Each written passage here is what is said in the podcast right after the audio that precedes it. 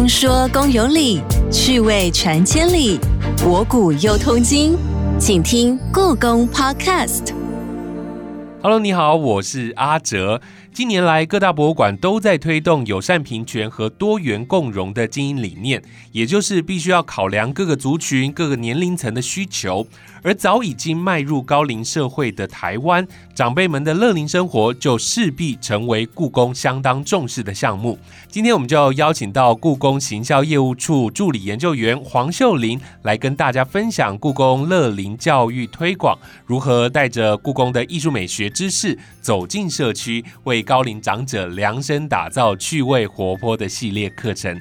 先欢迎秀玲，您好。阿哲好，各位听众大家好，我是秀玲。同时，今天也邀请到了和故宫合作开发国宝动动操的职能治疗师李涵哲老师，要来跟我们分享他和故宫合作开发的过程和心得。欢迎涵哲，你好。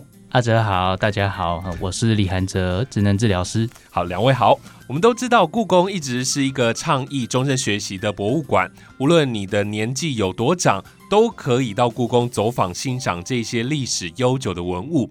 首先就要先请教秀玲，针对乐龄族群，故宫是要透过哪些方式来做教育推广呢？乐龄族群呢，其实是在台湾来讲是正在增加的一群。对。在进入介绍故宫之前，我想先跟大家分享几个数据哦，让大家也有一些概念。嗯，以法律上来讲，呃，是六十五岁为法定的退休年龄，对，那也就是老人。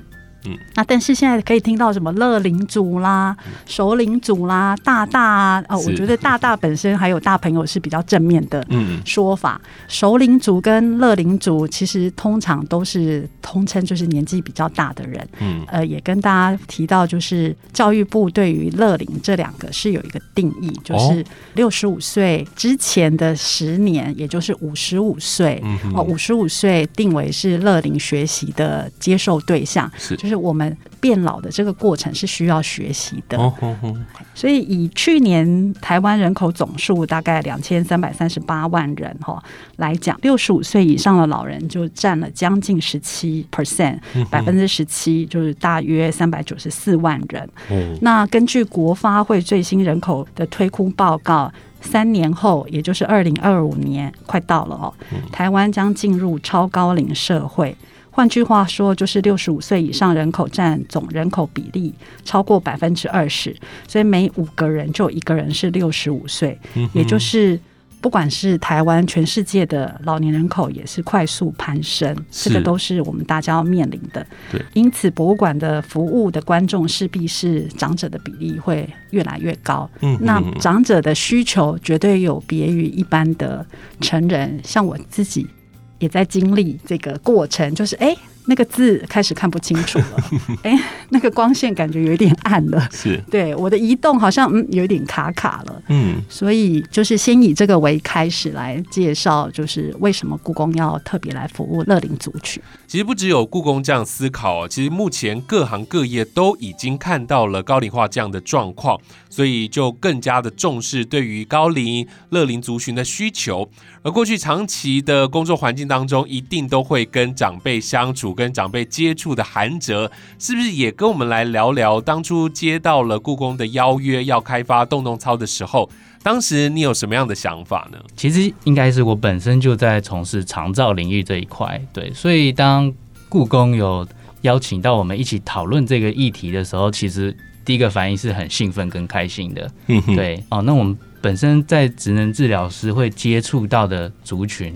我自己常常讲说，是从零岁到九十九岁都可以遇得到，对。但我们还是会依照我们的年龄层去区分，然后去针对不一样的族群，毕竟他们需求是不同的，嗯哼。所以我们对他的目标也会不同，嗯，对。所以当故宫邀请到我们的时候，那我也本身就是在从事熟龄预防延缓这个十年的这个期间，从从五十五岁慢慢的就要开始。学习如何变老，哦，那所以就觉得，嗯，这个真的是很好的方向，而且就是终于不只是我们自己小小的公司自己去注意到这一块啊，其实真的是大家都在注意这一块，这样子。是故宫目前对于乐龄族所提供的服务，大致可以分为几个面向来看哦，像是在馆内观展的体验，有提供字体比较大的导览手册，甚至上面还有参观路线的长度跟步数，还会提醒哪里的冷气比较冷，请长辈们要注意保暖。那另外一个部分就是我们今天所要聊的乐龄族群它的克制化系列课程，是不是？请秀玲跟我们来说明一下。我所在的行销业务处教育推广科，我们是往外出工的哈。嗯，就我们所接触的不只是乐龄啦，那很多观众，但是尤其是在老人家身上特别明显，有两个原因他不想来故宫，就是第一个是他觉得。呃，距离的遥远性，嗯，那的确在呃，在随着年纪增长，他可能对于要去换很多车啦，或是要移动啊，他的行动不见得那么方便的状况下，或是没有朋友跟他一起行动的时候，他会觉得他不想来故宫。那第二个就是他会觉得这是古老的文物，跟他。是没有关联的，嗯，好像真的有点遥远，对对，不单单只是实际 距离的遥远，这样觉得，这就是一个年龄跟文物的距离。嗯，那这个文物的年龄的距离，我们觉得是可以克服的。就像我自己个人真的觉得，这很像在相亲，就是我对你有兴趣，可是你不见得知道我是谁。嗯，那不管我是什么样的，我有多好，我出一张嘴。你还是不知道我有多好，是，所以请让我走向你的心。嗯，所以故宫，我的工作就是带着我们的故宫文物的转译跟生活连接的这个重点，去不同的社区跟在地化的机构合作。那在这个合作的过程呢，希望哎让长辈觉得，其实故宫文物呃不是那么的遥远或是很难理解。那最主要是我们一直在做一件。我自己觉得很有挑战性，可是很有很有趣的，就是把它趣味化、生活化、故事化、连结化。那这样子的话，长辈会觉得哦，原来也没有那么难。这是真的，长辈讲的。哦，原来一生要汗水，就是哇，这样 我就慢慢赢得你的心之后，透过。克制化的课程，符合你的需求跟喜好，我再带你来故宫。所以我们的系列课程通常是会安排系列啦，因为单次对我们来讲很可惜。嗯，那呃，我们要发散的这个文化的连接或是种子都还没有发芽，所以我们也希望它能开出一朵花。所以我们会再带长辈熟悉这些文物之后回来故宫参观。是，那为什么这么重要呢？因为你要知道你。看到的这些老朋友们是圆是胖，所以有时候带长辈回来的时候，长辈会在故宫就说：“哦，原来他这么小，哦，原来他这么大，原来他看起来这么强壮威武，是。然后原来它的颜色亲自看的时候更美，更多变化。所以这是一个互相走进心房，然后希望可以。”用艺术文化的这个参与力，让长辈对自己的生活改善他的品质，然后让他也产生更多的自我价值。嗯哼哼。所以其实你们比较多的时间需要去主动的出击，然后去打开他们的心房，对不对？对对。那刚刚我看了资料，发现老人家因为身体退化的关系，像是眼力啊、听力，可能都没有年轻人这么好，所以你们会克制系列课程。另外还有一个你们很特别的是，为了失智长者开发了课程，对不对？对，失智长者对我们来讲，原先我自己是觉得。一个很大的挑战，所以身为承办人，我希望是把故宫准备好，我们再一起投入。所以第一个步骤就是我们需要培训。嗯，我们邀请了失智的专家，譬如说台北市立联合医院的失智症中心刘建良主任的团队。嗯，那呃，帮我们上了几次的失智培训课程。嗯，那很重要是失智长者也是就是一般人。他只是记不太得事情，其实我也常常觉得我记不住，我是不是 我是不是也有这样的现象？这是第一步。那第二步就是，我也很感谢我们的合作伙伴。嗯，我觉得博物馆本身的专业并不是这个领域，所以势必要跨域。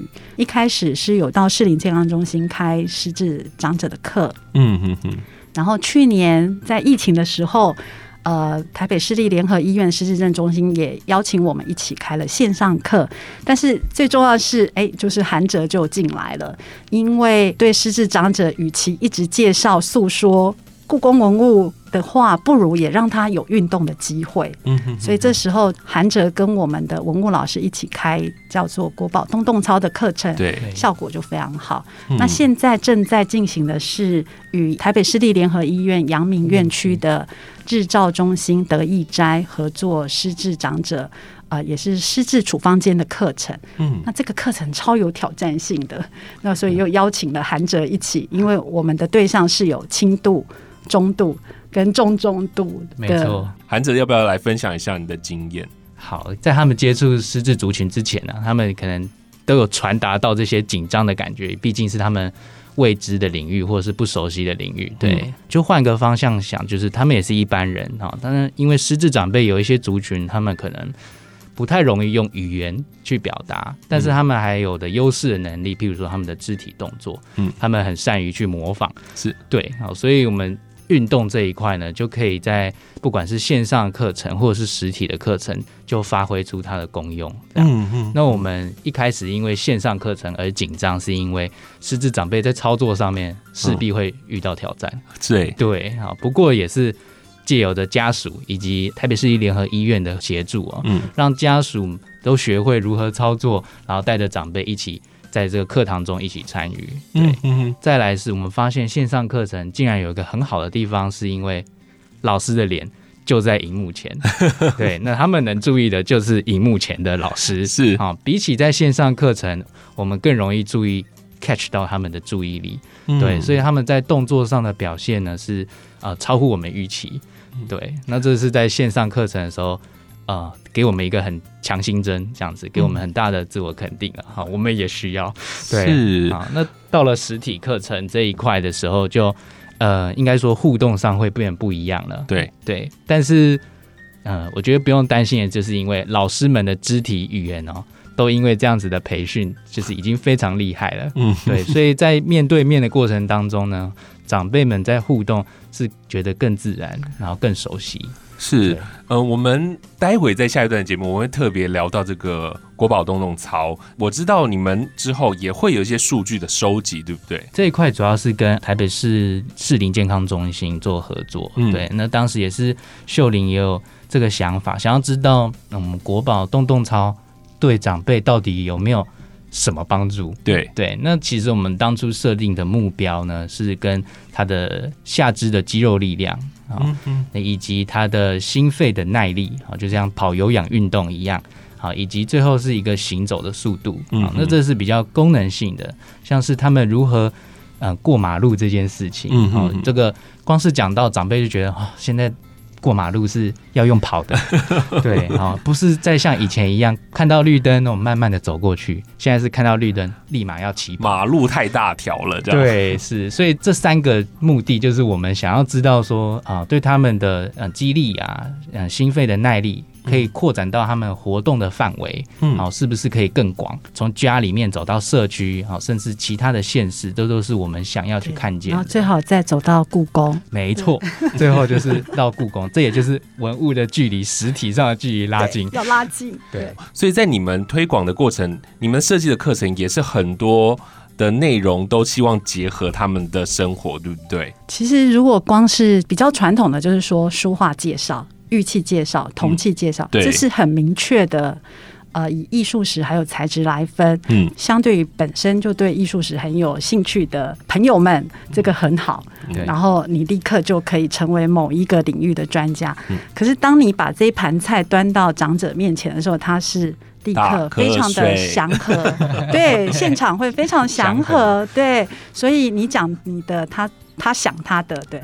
所以我。我们自己其实，因为我自己就有观察到，嗯，一般的长者他为什么没有兴趣，就是跟我没有关系。对啊，跟我没有关系，我为什么要注意你？嗯，所以哦，我们一起产出的这些题目呢，或是主题，会围绕在一个哎。古人的人生故事跟你的人生故事其实有类似的，譬如说有感情的，是有友情的，有八卦的，对，有情绪的。那甚至跟你家的宠物，我们会邀请长者。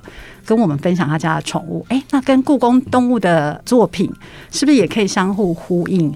然后还有你的宝物，哎，这是故宫有皇帝的宝物，可是你自己个人生命中的宝物是什么呢？那我们也曾经有一堂课，就是邀请长者把所有你认为你的宝物拿来，结果哇，每个人对他的宝物都有一段非常动人的，然后有开心的，有有一点失落，可是。大家都听得津津有味，哇！文物不是只是文物，它跟我有关联。然后另外一堂课我也非常喜欢，这很感谢我们老师的设计，就是呃，大家都很熟悉《清明上河图》，是。然后《清明上河图》的人生百态，其实一直发生在我们的人生当中。有一位老师就说，这个就是古人的 FB，就是一个 咔嚓，然后我就泼上网。嗯，所以有打架的，有喝酒的，有在嗯。高官高攀就是高官在拜访，然后各种还有呃买卖的哈，各种情绪其实都有。然后另外就是职业，所以呃我们的老师会请大家带一个你可以表述你自己职业的信物。当然我们的对象可能都已经退休了，所以他对于他的职业，不管你是不是家庭主妇，或是你没有职业都没有关系，你觉得跟你做事有关，他带来之后，哇，原来。有一个学员，我还蛮感动的。他，呃，他跟铁轨，他的工作跟铁轨有关系，已经差不多可能三四十年。他带来一个三四十年前的计算机，然后非常的高端跟宝贝。然后当他讲出他他怎么在那个隧道里面怎么去工作的时候，而，我们都觉得我们好像跟他一起回到了那个过去。那有一位长者把他所有的证照。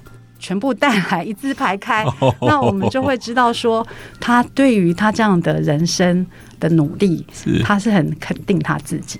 那有一位在医院的朋友，你会以为他会带跟医院相关的，他没有，他带了一个，他带了一个键盘，嗯，因为他在医院是不断的输入资料。哦，所以每个人会怎么去看待你自己，你带的东西就跟你产生关系，然后就对应到。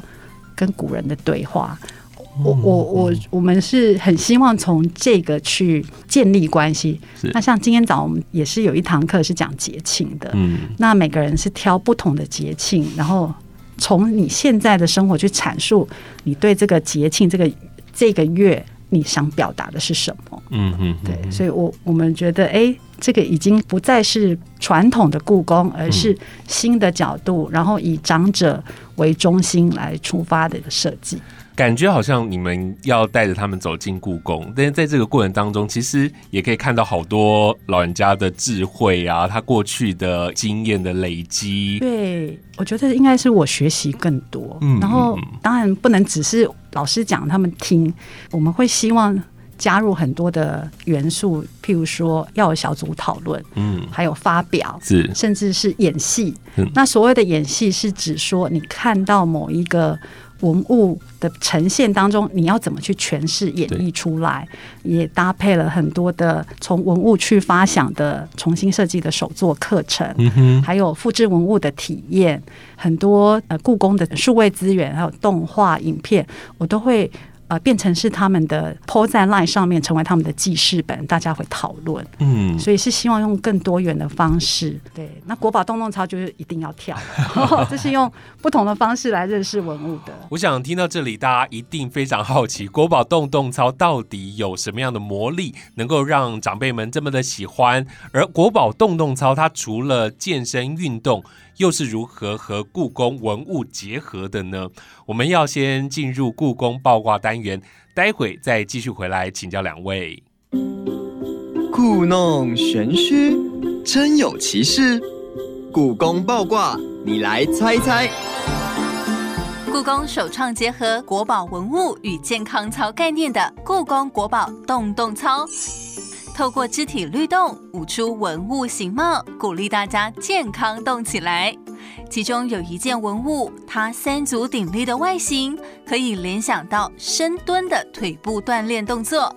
快来猜猜看是哪一件国宝文物呢？A. 翠玉白菜，B. 婴儿枕，C. 毛公鼎，D. 佛陀。故宫爆卦，稍后解答。今天的故宫八卦，也就是我们下半段节目所要聊的内容——国宝洞洞操。故宫的国宝洞洞操在二零一九年底就发表了。想先请问秀玲哦，当初怎么会将文物结合健身操这样的一个概念产生啊？怎么这么的有创意？是，我觉得这个非常有创意的想法呢，它就是来自我们当时是教育展资处教推科的康秀兰科长。嗯科长觉得，哎，为什么我们不能用身体的方式来认识文物？因为老人家都非常注重健康，所以他希望是一个文物健康操的概念。当时我们跟市林区健康服务中心有合作乐龄课程，也借由他们来寻找适合的职能治疗团队跟我们合作。所以当时艾迪乐健康促进团队的职能治疗师，因为都是专长于长者服务，所以我们就。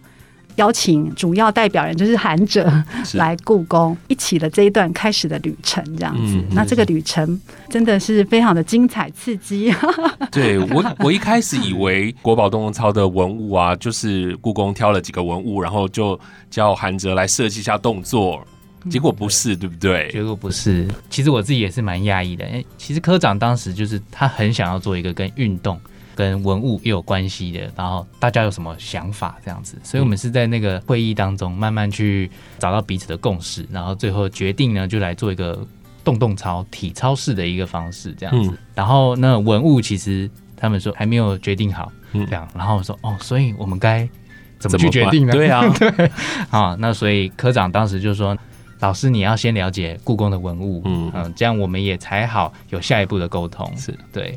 但到现场之后，其实就是有刀兰老师，当时大概听了一整个下午的时间，哈，大概就听了上百件文物，是对，好，但我能注意到是，其实这些文物都是从。人们的生活中出发的，嗯，对，所以让我最后就找到了这几件文物，这样子。是。那接下来就请韩哲来介绍这个国宝洞洞操。OK，那其实我们一开始故宫国宝洞洞操是设计给六十五岁以上的长者，嗯，希望他们可以增加他们的心肺的耐力、下肢的肌力、爆发力以及平衡跟行走速度，嗯，所以它是其实是一个多元的一个运动跟功能取向的体操，嗯，对。那我们想要设计成体操，也是因为。希望可以结合他们的生活，可以他们每日可以去进行，以及去分享这个体操。而且这个体操它是可以随时随地做的，可以站着做，也可以坐着做，对不对？那它结合了八种的文物。是不是跟我们来介绍一下他的动作，跟他希望达到的一个目的这样子？其实这八件文物里面就包含了整体的暖身，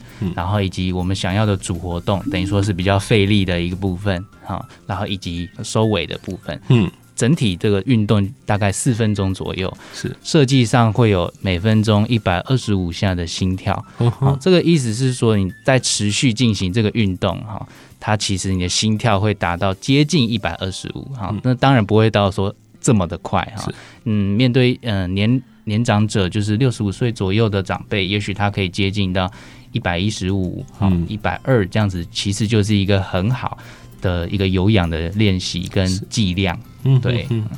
第一个文物呢是我们的佛陀，那它其实就是一个暖身，因为它会双手打开来哈，来让大家有一个心理准备，是，就是哎，我们已经要进入我们的故宫国宝洞洞槽了啊。那在这部我们运用了佛陀的掌印，嗯啊，它的掌印叫做无畏印，其实有名称的。我们同时在这个部分，其实还设计了一个体质的活动，好，就是身体跟认知头脑，我们把它合并叫做体质，是对这个名词。我们运动常常会要求要做对、做正确，对，好，但这个运动是怎样？你做错了才厉害。啊啊，这样好安心哦。对，所以让大家整个人就是重新想过说啊，什么就跟刚刚阿哲的反应一样，对，做错才厉害。对，主要是一个叫做觉察的能力哦。你是不是能觉察到自己的动作哈，跟我们现在想要的不一样？嗯，好，对。那因为我们在掌印的变换，你需要双手去做协调，嗯，所以你必须要很注意在你的身体。的动作，所以你必须要动脑，因为你要计划是。你接下来做什么动作。了解，对自己做错的时候，大家还会有个反应，就是大笑。嗯，哦，就是啊，发现自己竟然做错了。是，对，那我觉得这样子的心态哈，就是我们想要去传达的这个态度，就是运动其实是非常有趣的。你就算做错了，你也可以保持这个心态，保持这个兴趣，然后持续跟我们继续运动下去。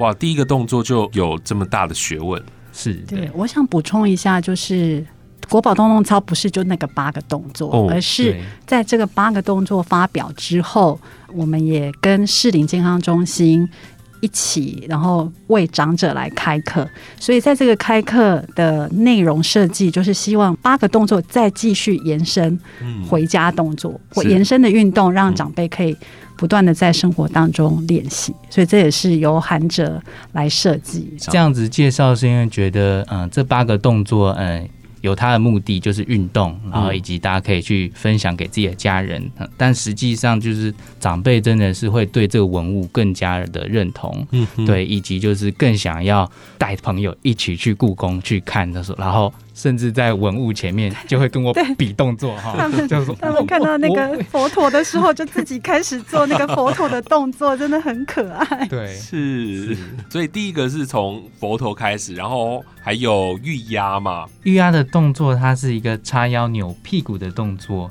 它其实我一开始看到就觉得它是一个很可爱的小鸭子，嗯，对翘尾丰臀，对 对。那所以其实丰臀就我们这个核心的肌群里面哦，嗯就是很重要的一环，但是很容易被忽略。是那再来第三个东西是魁星点动，点斗，对，好，那本身呢，它其实就很具有动作张力了。对哦如果大家有看到这个文物，魁星点斗，它是单脚好以及双手不一样的动作。好，嗯，那它整体上它是我们强度最高的一个有氧动作。哦哦，所以有氧其实是想要强调大家的心肺的耐力嗯这一块啊。同时，就是因为单脚的关系，所以也带入了许多啊平衡的概念啊。那它的动作在我们生活当中，我就会常常举例说，很像哦，你要上个公车啊，好上下楼梯呀、啊，哦、嗯。这种单脚的行为动作，好是一个非常需要的重。而且手举起来也很重要，像拉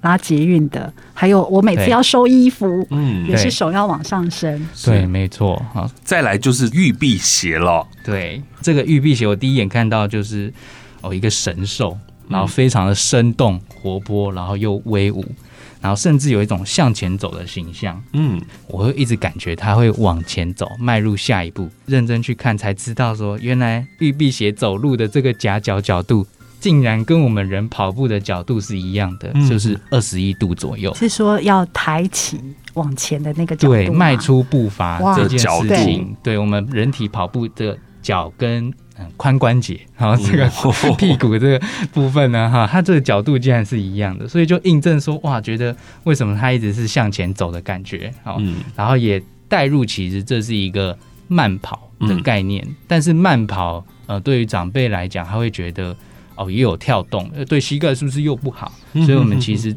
这次是用一个叫做超慢跑的一个活动，嗯。所以它很适合就是原地做开始训练，哦，对，再加上配合我们的手，是对，就会有这个兽爪，同时呢又有有氧跟动作协调的一部分。嗯这个动作很容易做成同手同脚，还蛮有挑战性的。对是，没错，对。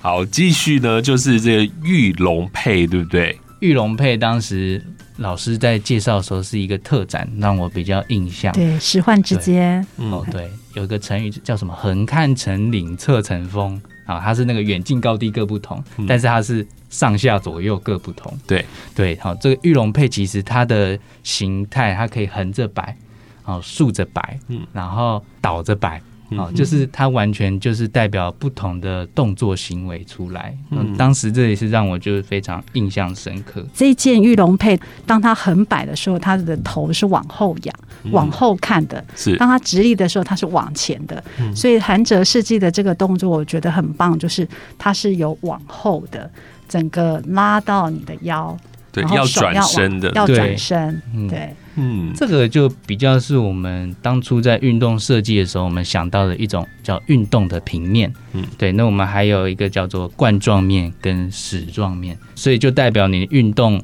我们有左右、前后、上下跟旋转。对，好，再来我很喜欢的就是毛公鼎的动作了。看影片，毛公鼎的动作几乎是跟毛公鼎长得一模一样，这样。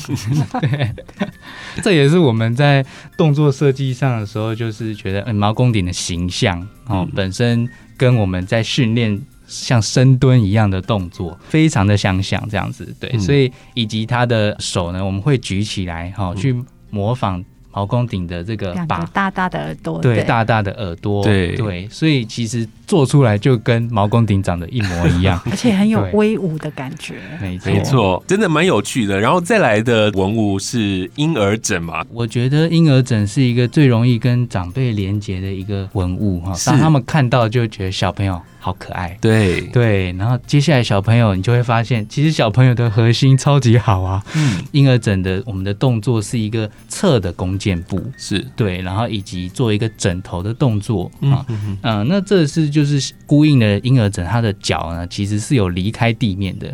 这个叫做一种开放式的肌肉训练哦，毛弓顶比较叫做闭锁式的训练，它就是没有移动，它深蹲就是脚都在地板，是好，不会离开地板。但婴儿枕这个侧弓箭的胯部呢，就离开了地板，那我们就称为开放式的肌肉训练。动作上它的重心的转移是剧烈的，好，相比在毛弓顶上面，它也可以。同时训练肌力跟平衡是，那最后一个文物竟然选了翠玉白菜，怎么可以从翠玉白菜想到这样子的动作呢？其实翠玉白菜可能是老师一开始介绍的时候，我就有那种植物很欣欣向荣、向上伸展的一种生命力，是对，所以在看到的时候，我就觉得哇。形象向上的伸展，其实就是我们最需要的动作。嗯嗯，伸展算是整体在呃，不管是激励啊、有氧的运动当中呢，大家最会遗忘的一个运动。那这个动作呢，其实我们就是会搭配你的双手去向上伸展。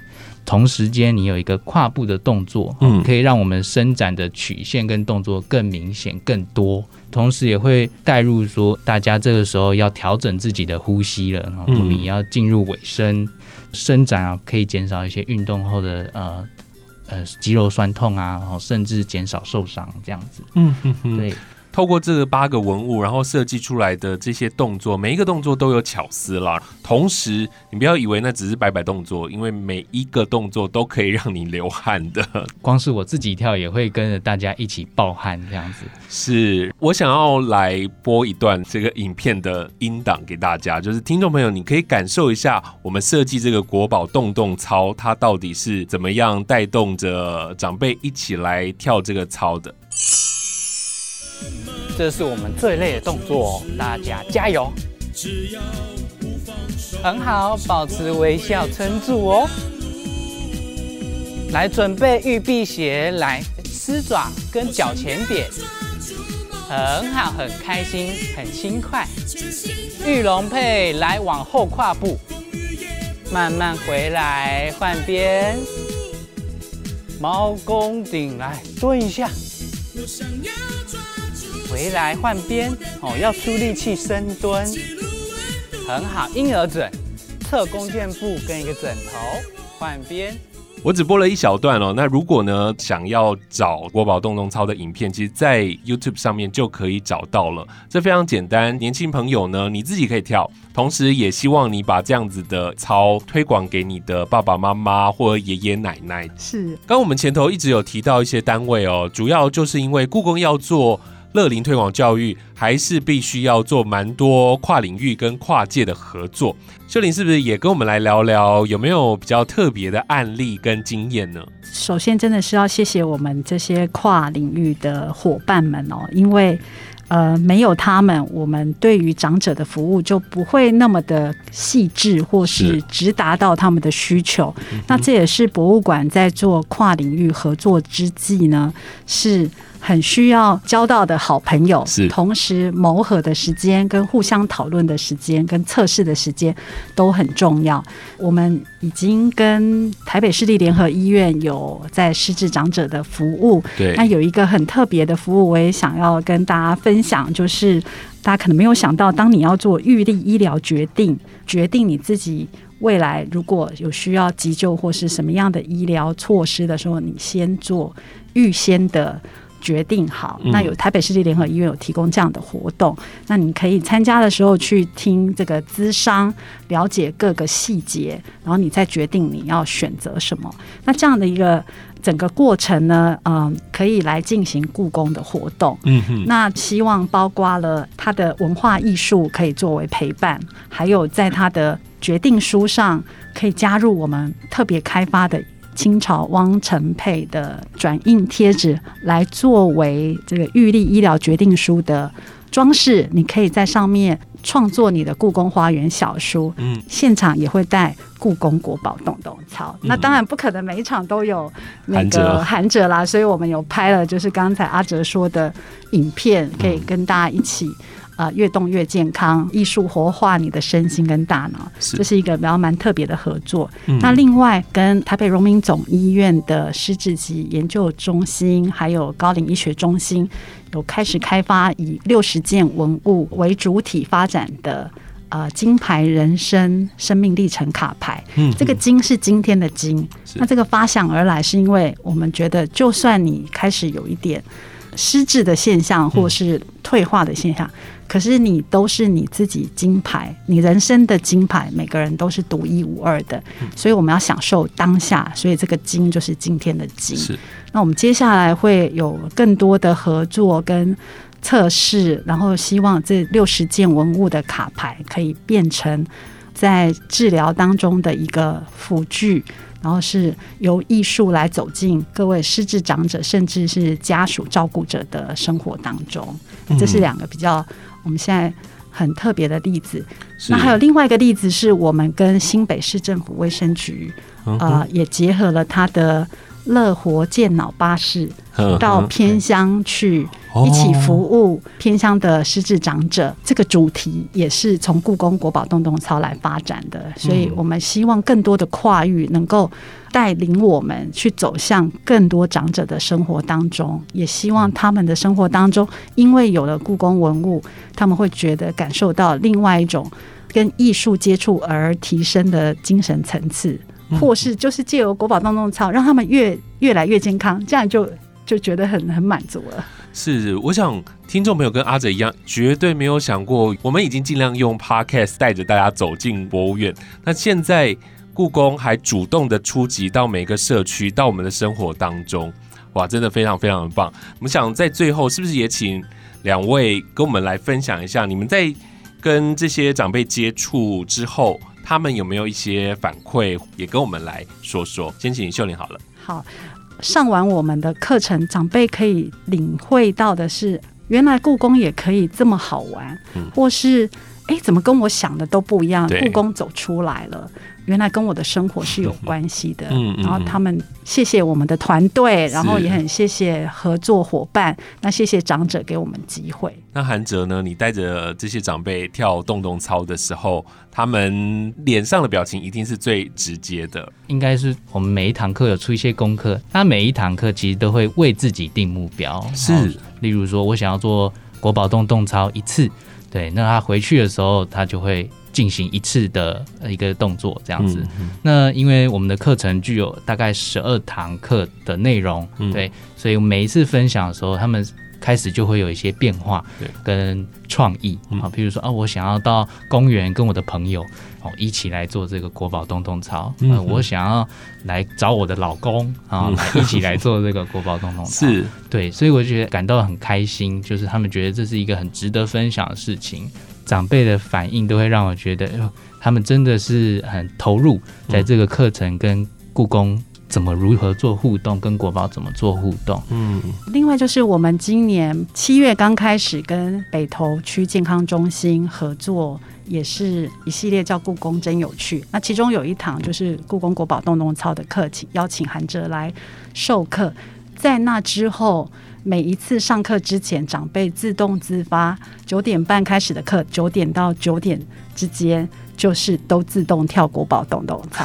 然后每次我要开始去上课的日，我我真的都很感动。对是对对，他们还有拍照给我，就是看我的 YouTube，然后大家一起动这样子。对，那因为北投区健康中心也是跟士林区健康中心一样，非常重视长辈的嗯嗯，运动，所以他们希望可以多让我们去推广，不管是据点或是各个长辈的自己的社团，所以也很谢谢他们这样。是，他们一定可以感受到你们的用心了。我刚刚听起来好像现在韩哲应该要有一个头衔叫“国民孙子”，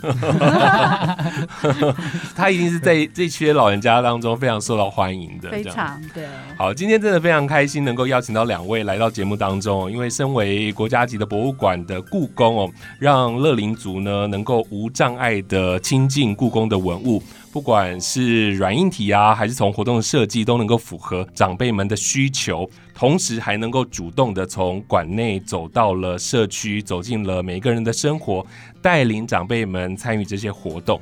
那下一回长辈们呢，如果你进到故宫去欣赏文物的时候呢，也可以去感受一下故宫很多的贴心的服务。今天再次谢谢两位，谢谢。谢谢谢谢谢谢大谢谢大家，欢迎来故宫，还有一起跳国宝国宝动动操动动操。故宫爆卦，你猜到了没？故宫国宝动动操当中有件三足鼎立的文物，可以联想到深蹲的腿部锻炼动作。你知道是哪一件吗？答案是 C 毛公鼎。文物不仅可以用眼睛欣赏，还可以用身体来体验。故宫国宝动动操以健康操概念，结合了八件院藏精选文物，带领大家透过肢体律动舞出文物形貌，将典藏融入日常生活。有青铜鎏金释迦牟尼佛坐像里的佛陀掌印操，宋智元玉鸭里丰臀形象的扭屁股小跳跃动作，珊瑚魁星点斗盆景中单脚与双手的有氧动作。另外，玉辟邪展现老虎般昂首阔步的轻步慢跑动作，再跟着玉龙配的形象，多方位旋转，展现不同的运动平面。学稳重的毛公鼎，一起来深蹲动作。北宋定窑白瓷婴儿枕，让我们可以像小朋友一样，拥有很好的平衡与核心肌力。最后，再跟着翠玉白菜一起舒缓伸展。结合八件文物的故宫国宝动动操，你学会了吗？下集公说公有理，继续说到你心坎里。